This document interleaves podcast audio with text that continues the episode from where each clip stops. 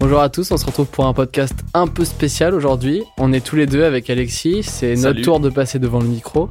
On est là pour vous expliquer euh, comment va se passer notre aventure des 48 heures du handicap. C'est le premier épisode d'une série de trois podcasts.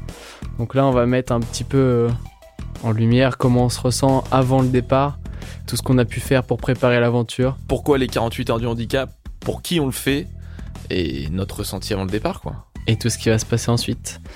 Alors, euh, Léo, est-ce que tu peux expliquer à, à tout le monde qui nous écoute euh, pourquoi les 48 heures du handicap? Bah, c'est un peu vague comme question. Mais euh, en gros, euh, les 48 heures du handicap, ça nous est venu d'abord par notre passion du trail qu'on a commencé ensemble au début d'année. On a commencé par se fixer un ultime objectif de 100 km. courir 100 km en une seule fois. Personnellement, moi, j'étais... C'est trop loin, on fera jamais... euh, doucement, on va déjà faire un marathon. Donc, moi, moi, pour l'histoire, en fait, j'avais déjà fait un, un marathon. Et Léo, euh, essayé de le pousser, à lui dire euh, Vas-y, viens, on fait un semi-marathon. Il était là Pff, Jamais de la vie, on fait un semi-marathon, c'est trop de kilomètres et tout. Et donc, je l'ai un peu poussé. On a fait un 10 km, un 17 km, où j'ai failli vomir. Mais bon, ça, c'est parce qu'on avait mangé un peu euh, trop. Trop. gras. Un Et puis ça, trop. ça, ça m'a surtout rassuré. Ouais, en fait, euh, bon, bah, il a déjà fait un marathon, mais il, il a du mal à courir 17 km. Donc, euh, depuis ce moment-là, je suis meilleur que lui. C'est pas faux. Donc on Euh. a fait un 17, après un 26 directement, je crois. Ouais. Et puis après, on s'est lancé dans. On a voulu faire le marathon tout seul. On s'est arrêté à 30, il me semble. Après, on a fait avec euh, Michel, euh, notre euh, mentor, on, On, va s'est arrêté à 30 et cette fois-ci, c'était toi qui avais pas été bon. Oui, On a, dû, on a dû appeler ton père pour venir nous chercher. Mais. c'est chacun son tour. hein. Donc moi, j'ai fait mon premier marathon avec Michel. Et du coup, bah, on a réitéré l'exploit avec euh, Michel aussi pour euh, le marathon de Léo. Donc euh, voilà. Donc après le marathon, on s'est fixé euh, l'objectif de faire 100 km. Comme ça. Encore une fois, c'est Michel qui nous a dit Bon, vous voulez pas être sans bornard Et on a dit Ok. Cette du coup, euh, une semaine après, une semaine après, on était sur euh, le GR21, donc c'est les côtes normandes. Et on a fait un premier essai. On a, mal repéré le parcours. on a mal repéré le parcours et on avait pris un train à l'arrivée, sauf que les délais étaient trop courts. Du coup, on s'est arrêté euh, à 50 km. C'était vraiment trop compliqué, on n'en pouvait plus. On avait mal repéré le parcours, on est passé par des chemins complètement impossibles à traverser, à travers des, des forêts pleines de ronces, à travers des champs euh, avec des barbelés à passer. euh. Donc les barbelés à passer, ça va quand on a fait 10 km, mais au bout de déjà 30 barbelés, puis 30 km, en haut des falaises qu'il 30 faut monter. tou- toujours plus. Bon, on, en a, on en a passé beaucoup non, mais quand même. aussi, on était tout mal équipé, mal chaussé. Et on n'avait pas de mental. On n'avait pas de mental, on n'était pas préparé mentalement à l'effort, on se rendait pas compte. On s'est dit, bon, 42, on les a fait assez facilement. On, on court pas vite, mais euh, on les a fait assez facilement. Et on s'est dit, bon, allez, 100, mais on n'était pas préparé. Et du coup, bah, on a mis un petit coup de pouce sur la préparation. On a retenté les 100 km. Et qui Deux semaines après. deux, semaines après, ouais. Du coup, on est parti sur euh, notre premier 100 km, là, qui nous a fait un déclic. On l'a. Je l'ai réussi jusqu'au bout. Moi, je me suis arrêté à 80 km pour faute de, de cloque. C'est un peu une excuse aussi, j'étais mort, on va pas se cacher. Mais là, du coup, après ça, euh, Léo, il voulait se fixer une barrière horaire et arrêter de se penser au nombre de kilomètres. Et c'est pour ça qu'on a eu l'idée de courir pendant 48 heures. Ouais, parce que se mettre une limite de temps, c'est bien, mais il faut le faire vraiment, quoi. 24 heures, on s'est dit que ça allait être trop facile à faire après un défi. En fait, les 100 km, on a mis 3 mois à le faire, en fait. Du coup, on s'est dit, bah, on progresse trop vite, là. faut vraiment qu'on se mette un, un énorme objectif si jamais on veut se mettre un peu de difficulté et rentrer dedans, quoi. Donc, euh, 24 heures, ça avait l'air un peu trop facile, et puis on voulait. Enfin, je fais le malin, hein, ça se trouve, on ne tiendra pas 24 heures, mais ça avait l'air sur le papier euh, un peu. Voilà, Trop facile. atteignable, atteignable. Atteignable, on aurait pu, sans, Sans dormir. se vanter, on, a- on aurait pu le tenter un mois après. Donc, il n'y aurait pas eu de grand Challenge. du grand challenge, grande appréhension entre guillemets pour ça. Et donc du coup, bah 72 heures, c'était trop long. Donc on est parti sur 48 et 48 heures, ça nous fait travailler aussi euh, la fatigue. La fatigue va rentrer en jeu, le sommeil et tout ça. Donc euh, c'est un bon entraînement pour si on a envie de continuer ensuite. On sait pas encore si on veut continuer ensuite. On verra bien après. on verra, on verra euh, à la fin du troisième épisode voir si on, Si- on se refixe une nouvelle aventure. C'est ça. pas. Donc voilà, l'idée des 48 heures vient de là. Et pourquoi les 48 heures du handicap? Euh, C'est parce qu'un jour, au réveil, je me suis dit, euh, mais on est, on est débile de faire ça dans notre coin. On va avoir besoin d'énormément d'aide.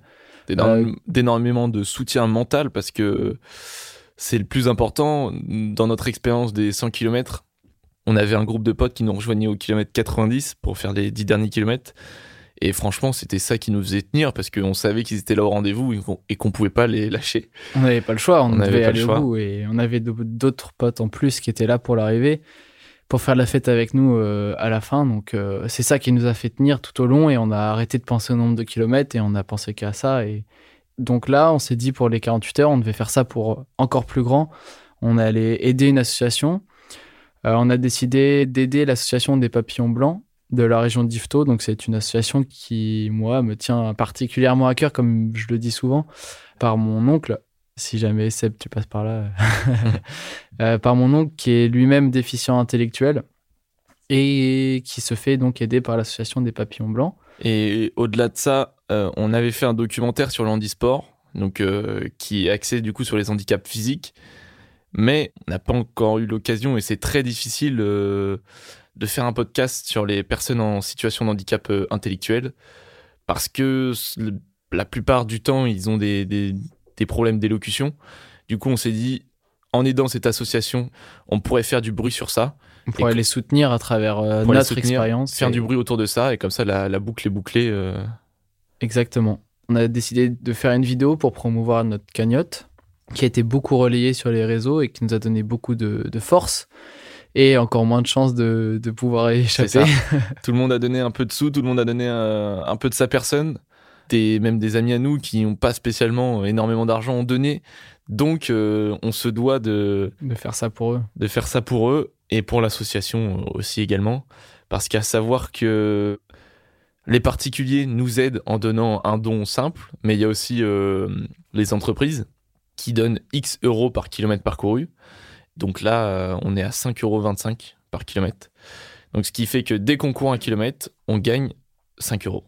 Et donc ça, c'est grâce à nos nombreux sponsors.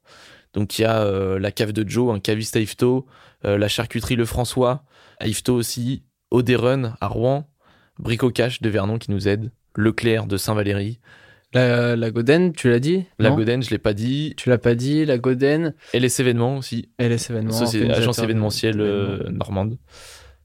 Et le dernier qui nous manque, qui va nous taper manque sur un. les doigts. Intersport, évidemment, qui va nous offrir euh, nos maillots floqués. Tiens, en parlant d'Intersport, euh, En parlant d'Intersport, euh, on est à, à 10 jours de l'événement. on est à 10 jours de l'événement à l'heure où on vous Tout parle. est prêt, Tout est prêt, sauf, sauf, le flocage des maillots où on a vendu euh, tous les emplacements de sponsors dessus. c'est ça. Donc là, c'est un petit peu, c'est notre dernière galère avant. Là, dans 10 jours, on est occupé par nos jobs respectifs sur Paris. Et donc, c'est le Intersport d'Ifto qui nous aide. Donc, c'est à 247 km à pied. donc, euh, on est un peu en galère puisque les flocages ne sont pas prêts. Et en fait, euh, les logos sont commandés, mais mettent un petit peu de temps à arriver. Donc, c'est notre dernière angoisse en termes d'organisation pour les sponsors. Sinon, sinon, tout est prêt. Sinon, tout est Sinon, fait. tout est prêt. Mais qu'est-ce qui est prêt? Est-ce que tu peux parler un petit peu de l'équipement qu'on va avoir euh, sur nous et euh, sur le vélo Parce qu'on a une particularité, c'est qu'il va y avoir toujours quelqu'un à vélo qui va être avec nous. Donc la première nuit, ça va être Charles. Merci à toi, Charles, de nous suivre. Je crois que t'es pas prêt. tu te rends pas bien compte encore de. Je sais pas si c'est plus dur à pied ou à vélo de faire la première nuit. De Les 80 qui- premiers kilomètres, tu vas douiller. On va partir sur la tenue. Comme je vous ai dit, euh, Intersport nous offre euh, quelques maillots et quelques shorts parce que oui, il va falloir se changer plusieurs fois en 48 heures à pied. euh, C'est ça. on risque de transpirer un peu et il manquerait plus qu'il pleuve. Alors là, ça Il serait manquerait plus qu'il pleuve. Heureusement, on s'est bien équipé avec des, des bonnes vestes de pluie. Ouais, qu'on a acheté euh, au dernier moment. qu'on a acheté euh, hier, avant-hier, qui, a- qui sont arrivés aujourd'hui. Donc on va partir avec un sac à dos, on part chacun avec 2 litres d'eau et on va se ravitailler dans, dans les cimetières. Et sinon, nous, sur nous, on aura nos ravitaillements donc, qui sont à base de barres euh, céréaliers, céré- Céréalier, on va pas citer de marque quand même. barres de céréales et, euh, et du saucisson parce que oui, du on- bon saucisson. du bon saucisson. Ça peut vous sembler bizarre comme ça, mais en fait, à force de manger des barres de céréales ou des gels ou des, des choses sucrées, on n'en peut plus du sucre.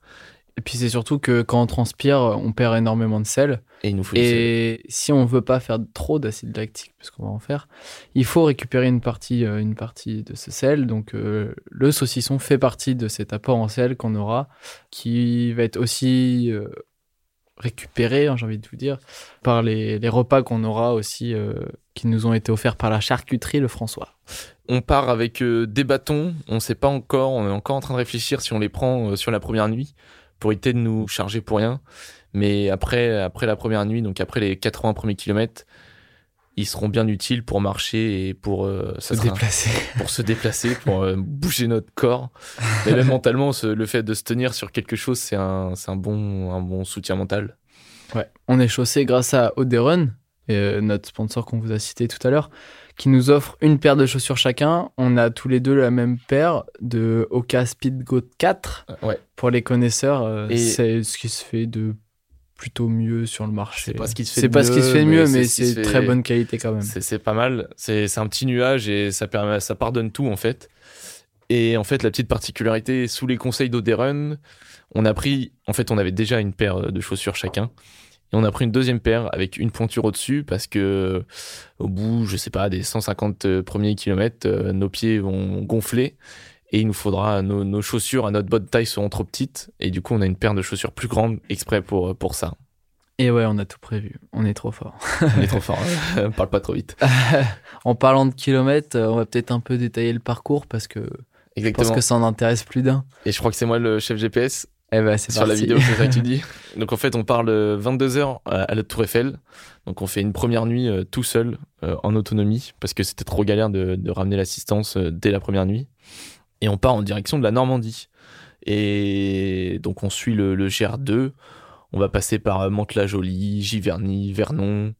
Puis après, euh, direction Rouen, et puis. Yvetot, Ouais, en gros. c'est ça. Et en fait, on, on longe à peu près la, la Seine. Et ce qui nous donne 247,434 km. Pour être précis, si on arrive à faire exactement ça, 247, mais après, je sais pas. si on arrive à faire déjà 247 km pile, sans se tromper de route, sans faire des déviations, ça sera pas mal.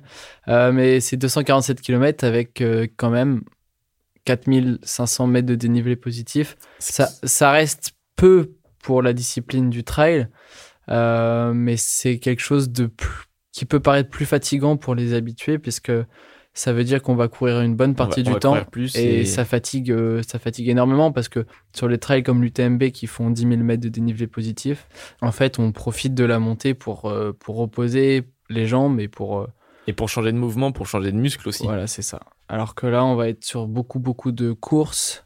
Et tout, tout bon trailer, en fait, euh, attend la montée pour se reposer, quoi. C'est ça. Sauf que là, il n'y en aura pas tant que ça. Donc, euh, on sait pas trop si c'est un avantage ou un inconvénient d'avoir. euh, va pas falloir si hésiter à de- marcher un peu pour, euh, pour reposer les cannes, comme on dit. C'est ça. Sur le parcours, on va essayer d'être le moins possible livré à nous-mêmes. Donc, c'est pour ça que la première nuit, Charles, merci encore, on tient te le repréciser. Hein, toujours pas prêt. Charles nous, nous, nous suivra en vélo, enfin, t'es en train de nous suivre à vélo. Et jusqu'au moment où on va retrouver la première fois l'assistance euh, au niveau de Mantes-la-Jolie à peu près, Ouais, un peu au-dessus de l'autre côté de la Seine. de l'autre euh, côté de la Seine, euh, après 75 km, si je ne m'abuse. C'est ça, 75 km. Et en fait, c'est notre premier point de ravitaillement. Et ensuite, l'assistance, en gros, on va la croiser tous les 25 km en moyenne. C'est ça. Et donc, euh, on va toujours essayer d'avoir un proche avec nous euh, à vélo, que ce soit euh, Charles, Héloïse, Mathieu ou Popol. Popol ou même reconnaîtront. Pierre-Antoine, s'il veut faire un petit coup de bicyclette. euh, Pierre-Antoine pourra faire un petit coup de bicyclette. Et voilà, l'idée, c'est de ne pas rester tout seul, de toujours avoir quelqu'un à nos côtés pour nous soutenir mentalement, nous faire suivre la trace GPS. c'est ça. Et voilà. euh, En fait, de- le but de l'assistance et de la personne en vélo, c'est de nous débarrasser d'un maximum de choses, mentalement, de nous débarrasser d'un maximum de choses. Donc, euh, le vélo sera en charge de nous guider. Donc, euh, nous, en soi, on n'aura plus qu'à penser euh, qu'à courir. Hmm. Et on n'aura pas besoin de penser où est-ce qu'on se ravitaille en eau, tout ça. Ça sera l'assistance qui, qui gère tout ça et qui porte notre matériel parce que bah, pour, se, pour se changer, pour dormir aussi. Mm, Parce que pendant l'aventure, le samedi soir, après euh, 24 heures quasiment de course, on se permet, euh, si, le, si le planning est bon, on se permet 5 heures de sommeil pour euh, histoire de dormir un peu de quand même. dormir, de récupérer un peu de force. Euh, Et encore une fois, Michel, on en a parlé tout à l'heure, Michel va nous, beaucoup nous aider parce qu'il va venir nous réveiller à 3h30, euh, 3h du matin, pardon. Ouais. Et il va tenter de nous réveiller. qui va tenter de nous réveiller. Il nous a dit bon, je vais vous mettre un bon gros coup de pied au cul pour vous, pour vous faire bouger. Et après, en fait, l'idée c'est d'avoir plein de mini-objectifs. Donc à chaque fois, on, notre mini-objectif sera de rejoindre l'assistance. Et une fois qu'on sera réveillé, Le euh, notre- dimanche matin, le dimanche matin, notre par objectif. Michel, qui va courir euh, les 45 premiers kilomètres du dimanche avec nous. Et au bout de 30, donc on aura une nouvelle fois un mini-objectif, qui ça sera la salle des fêtes de. C'est, on dit que c'est un mini-objectif, mais c'est quand même le principal objectif. C'est le plus gros événement de la course. Donc en fait, on a donné rendez-vous à tous nos proches, tous nos amis, Un maximum de monde. de venir courir avec nous les 10 km avant Rouen.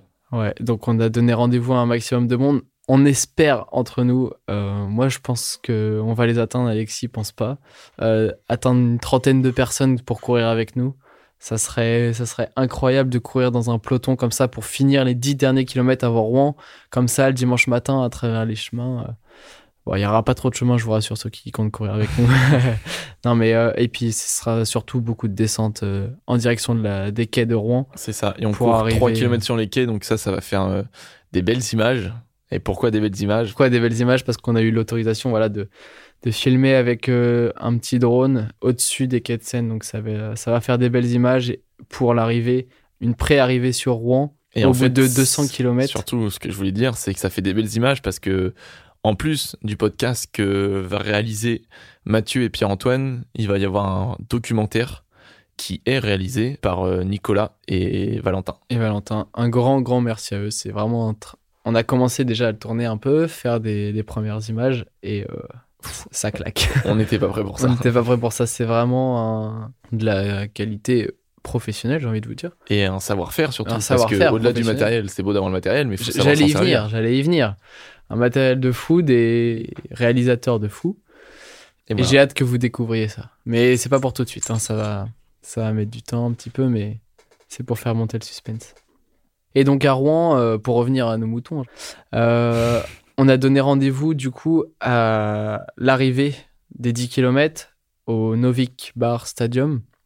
Donc c'est un, bar, euh, bar-restaurant au niveau des quais de Rouen euh, assez connu dans la région. Où là, euh, nos familles, nos amis qui n'auront pas voulu courir, ainsi que quelques adhérents de l'association vont nous rejoindre pour fêter les 200 premiers kilomètres parcourus avec nous. Et en fait, ce qui va être dur à ce moment-là, c'est que on aura couru nos 10 km avec toutes les personnes. On aura nos familles qui seront là à Rouen pour nous accueillir. Mais après, c'est pas fini Rouen. C'est pas fini, c'est jamais fini en fait. Là, ça fait, là, ça fait à peu près 40 heures Sur le programme, tout, tout en sachant que sur le programme, parce que tout, tout n'est que programmé. tout n'est que programmé et tout péripétie peut advenir. ça veut rien dire, mais on a compris. Et euh, ouais, après, après Rouen, on, on prend une bonne pause repas, une bonne pause mentale. Une bonne pause, pas plus d'une heure, sinon on n'arrivera pas à repartir. Pas plus d'une heure et pas à l'intérieur, mais Et en fait, ce qui va nous pousser aussi euh, à finir ce dernier marathon pour arriver jusqu'à Yvetot, c'est qu'on a euh, Hector, donc le frère de Léo et Héloïse, qui sont là et qui vont faire, eux, leur premier marathon. Donc, ce qui va nous permettre à nous de. de les aider eux à faire leur, leur expérience. C'est ça, on pensera plus à nous, on pensera à eux et on, on, on pensera plus à nos jambes, ça sera à nous de les encourager pour qu'ils finissent leur marathon. Et du coup, ça évitera que toute l'attention soit sur nous. Enfin, mentalement, pour nous, je pense que ça peut beaucoup nous aider euh, à faire ça. Et euh, après, euh, donc on aura deux débutants, j'ai envie de te dire, mais euh, il y aura aussi Adelin qui, qui est notre grand champion. Ouais, Ade- Adelin, Adelin, on le présente Il plus. n'y a pas besoin de le, le- le pousser. Adelin, il sera là pour, pour faire. on peut dire qu'il fera la mission des vélos. Il sera guide. Il sera guide. Il sera guide, il sera, il Il porteur. Il, il a déjà fait le parcours. euh, Il a déjà fait le parcours tout seul. Ça reste entre nous, Adelin. Ouais. Bon, il devait le faire avec Alexis, mais. non, non, ça reste entre nous. Ça reste entre nous. Ah ouais. Donc, euh, toi, Léo, comment tu te sens physiquement, mentalement? Je suis pas assez entraîné, j'en suis conscient. On n'est Mais pas assez entraîné, on clairement. n'est pas assez entraîné. Genre, on en est On conscient. va pas se trouver des excuses, mais on est un peu occupé. L'organisation, ça nous demande beaucoup de temps. Et on a un travail et, puis, des on- études. des études à Paris qui. On, on va pas se cacher, c'est plus compliqué de courir à Paris que de courir euh, en pleine campagne normande. euh. Déjà, ouais, déjà à Paris, c'est, pas agréable. Surtout quand on fait du long, quand on fait de la courte distance sur piste, que ce soit à Paris ou Ifto, c'est un peu la même chose. Mais quand on fait du long, qu'on a besoin de faire des sorties de 3-4 heures, à Paris, enfin pour nous, c'est, c'est juste pas possible. Mais c'est pas pour autant qu'on va pas le faire. Ouais, on se trouve des excuses. On se trouve hein, des excuses. hein. Mais euh, physiquement, je me sens prêt. J'ai encore battu mon, mon record avec Hector, euh, mon frère. Euh, mon record sur 10 km il y a, il y a une, semaine, une semaine, même pas. Même pas une semaine. Donc euh, ça prouve que malgré, malgré tout, la forme est là, les jambes sont là. J'ai aucune blessure à, à mon répertoire depuis, enfin, depuis que j'ai commencé le trail. Ne jamais dire jamais quand même.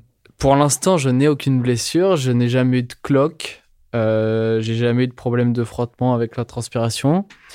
Donc, euh, Encore fait, euh, Physiquement- la personne qui est en face de moi, Léo, lui, est incroyablement bien. j'ai pas peur là-dessus. Mentalement, c'est pareil. Je, je, je sais que ça va être dur. On est prêt. On se dit même qu'il va pleuvoir parce que s'il pleut, on sera pas surpris. S'il pleut pas, ça sera qu'une bonne sera nouvelle. que du bonus, ouais. On part dans nos têtes comme quoi il, il va pleuvoir. Donc euh, physiquement, mentalement, je suis, je, je peux pas. Oui, j'aurais pu être mieux préparé physiquement, mais il y a plus le choix. Je sais que ça va être super dur et que voilà, mais je me sens plutôt bien. Ma plus grosse euh, peur, c'est c'est toi. Pourquoi? Tu peux nous dire un peu? Alors moi, en fait, c'est c'est pas du tout le, la même sensation que Léo. C'est-à-dire que moi déjà, euh, je suis assez, je suis beaucoup sujet au, au clock au niveau des pieds, donc ça va. Je, je me suis préparé. euh, J'ai pris conseil auprès d'Enzo, qui m'a conseillé des des, des, des, des- solutions qui ont très bien marché pour lui. Et donc, euh, bah, je vous en parlerai si ça a marché pour moi. Et surtout, en fait, euh, au mois de juillet, j'étais, j'étais, j'étais une machine, j'étais sur une bonne dynamique d'entraînement. Mais d'un coup, d'un seul, euh, un syndrome de essuie-glace euh, est apparu. Qu'est-ce que le syndrome de l'essuie-glace? Donc le syndrome de essuie-glace, euh, en fait, c'est c'est la c'est une bande, c'est la bandelette iliotibiale. Donc c'est en fait c'est le, le muscle du grand fessier qui vient frotter sur sur le genou. À force de frotter, bah ça s'inflamme et plus ça s'inflamme, plus ça fait mal. Plus ça fait mal, plus tu peux plus courir. Plus je peux plus courir. euh, donc euh, c'était très compliqué. Donc au mois d'août, je n'ai quasiment pas couru parce que j'étais parti sur sur un marathon. Et au bout de 8 km, l'inflammation était tellement grande que que je n'arrivais même plus à plier le genou.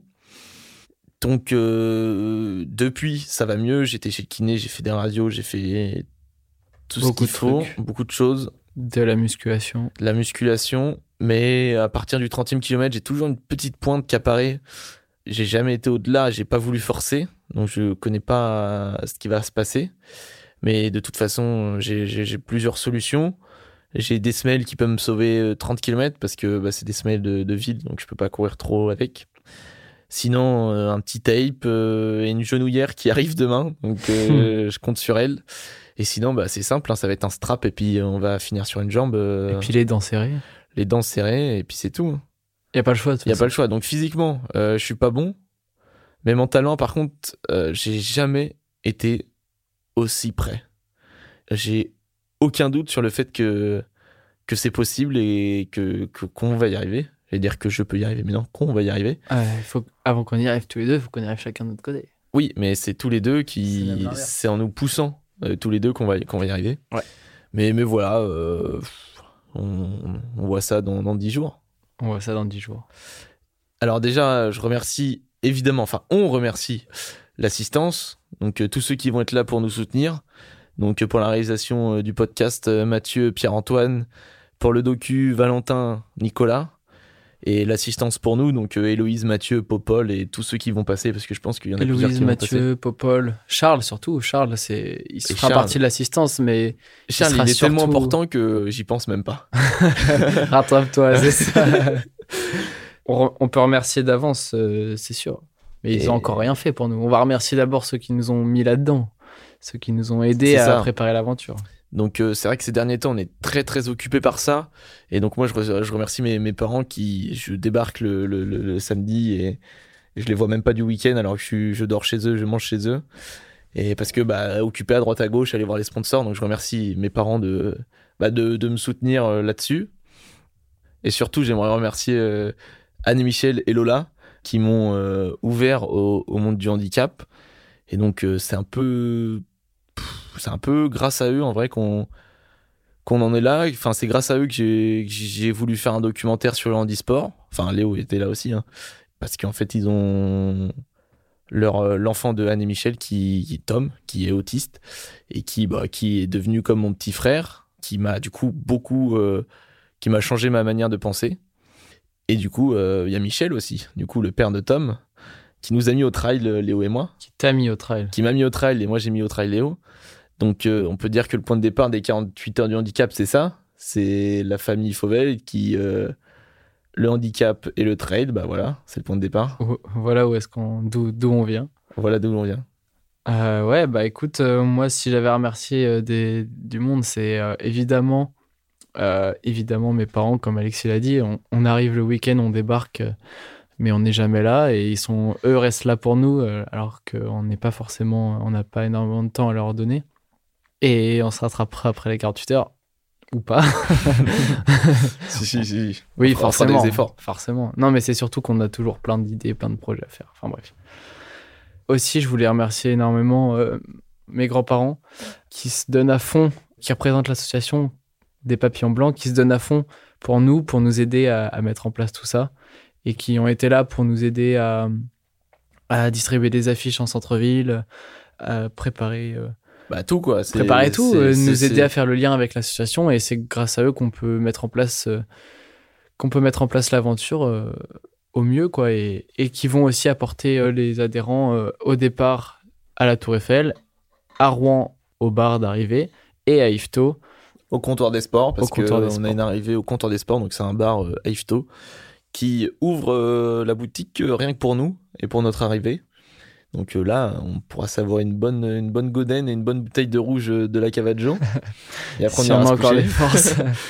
et euh, pour finir sur les remerciements, ce serait aussi tous ceux qui nous ont aidés voilà à préparer ça, tous nos potes qui nous ont aidés tous à- nos potes qui nous ont aidés qui nous Je soutiennent pense à, je pense à, à, encore une fois Héloïse, Mathieu, Jade, moi je pense aussi euh, ceux qui nous ont aidés à afficher euh, les, les affiches dans Ifto. Exactement. À Antoine, Hector. On a oublié d'en parler, mais il y a aussi Sandrine et Fred, donc euh, qui depuis le départ euh, nous bah, nous soutiennent et veulent donner de, de leur personne dans notre projet. Et donc c'est eux qui vont organiser euh, tout le tout le point de rendez-vous euh, aux 10 km avant Rouen. Donc ça. merci à eux. Ils ont été très présents, ils ont participé grandement à la cagnotte et ils vous préparent des, bonnes surprises aux coureurs qui viendront nous rejoindre le dimanche matin de bonne heure et de bonne humeur. Donc, rien, à que pour ça, rien que pour ça, faut venir. Non mais euh, voilà, sinon un grand merci général à tous nos proches, à tous nos sponsors, à l'association et euh, Pour les Parisiens, on se retrouve au départ le 22 octobre à 22h à la Tour Eiffel. Et, puis pour, les... Normands, on se retrouve euh, à Belleboeuf à 9h30 le 24 octobre ou ou à Rouen ou à midi pour les non-coureurs. pour ceux qui veulent nous attendre avec une petite bière au bar Ouais, c'est ça. à, à Rouen à midi. Et puis pour les locaux, on se retrouve euh, à Ifto aux alentours de 21h 22h euh, au comptoir des sports le dimanche 24 octobre toujours. Et d'ici là, on se retrouve aussi sur, sur nos réseaux pour toutes les personnes qui ne peuvent pas être là. À bientôt.